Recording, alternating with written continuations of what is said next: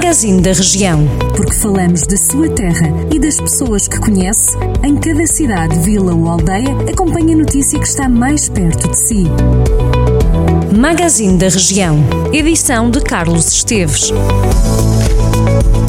É chegado o momento de percorrer alguns dos conselhos da região. Começamos por Carregal do Sal, onde a Cruz Vermelha está de volta. Vai ser criada uma nova delegação em Oliveira do Conde. O fecho da Cruz Vermelha de Oliveira do Conde foi concretizado a 3 de fevereiro e apanhou de surpresa os três funcionários e os 15 voluntários da instituição, bem como a Câmara de Carregal do Sal, que garantiu na altura que iria fazer tudo para que a Cruz Vermelha continuasse no Conselho. Ora, a criação desta nova delegação vai obedecer aos procedimentos internos da Cruz Vermelha Portuguesa e tem na Câmara Municipal um parceiro próximo a auxiliar o processo. O encerramento da anterior delegação foi o culminar de uma crise que começou em 2019 e que acabou com desentendimentos entre a direção e o Conselho de Curadores, que tinha acusado a Direção Nacional de nada ter feito para viabilizar a direção local e também o anterior presidente da delegação, que acumulou ilegalmente funções diretivas. O governo garante que vai lançar a obra de requalificação da Estrada Nacional 225 que serve o Conselho de Castro Daire. A Câmara de Castro Daire entregou em 2018 uma petição a reivindicar a requalificação da Estrada Nacional 225 ao Parlamento, que recordo em 2020 aprovou por unanimidade uma recomendação ao governo a exigir a realização desta obra.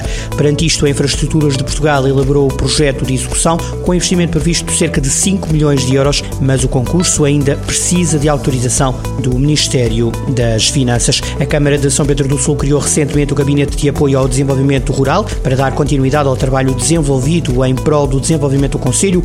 Ora, o Executivo liderado por Vítor Figueiredo justifica a criação deste novo gabinete, que pretende apoiar a produção agroalimentar local e vai disponibilizar informações de interesse para agricultores e produtores, vai aconselhá-los a nível agrícola e também apoiá-los na certificação. O novo gabinete vai também promover ações de formação profissional na área agrícola, desenvolver várias atividades nas escolas e promover ações de sensibilização nas freguesias e acompanhar naturalmente também os produtores da Horta da Misericórdia de Santo António. A Câmara de Armamar já elaborou a sua estratégia local de habitação, que vai ser apresentada no próximo dia 28 de abril. Esta nova estratégia abrange o período 2021-2027. A estratégia local de habitação de Armamar foi desenvolvida à volta de diversos vetores, nomeadamente o diagnóstico atualizado das situações de carência habitacional, o estado do mercado de habitação, as opções estratégicas em função do diagnóstico das carências e também o desenho de um plano de ação em função dos objetivos e dos recursos disponíveis.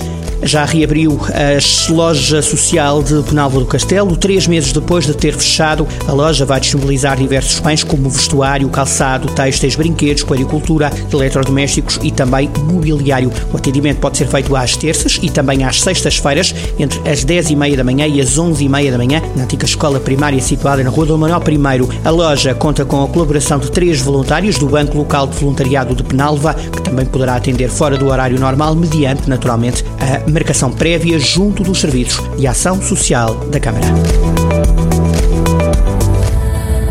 Jornal do Centro, a rádio que liga a região.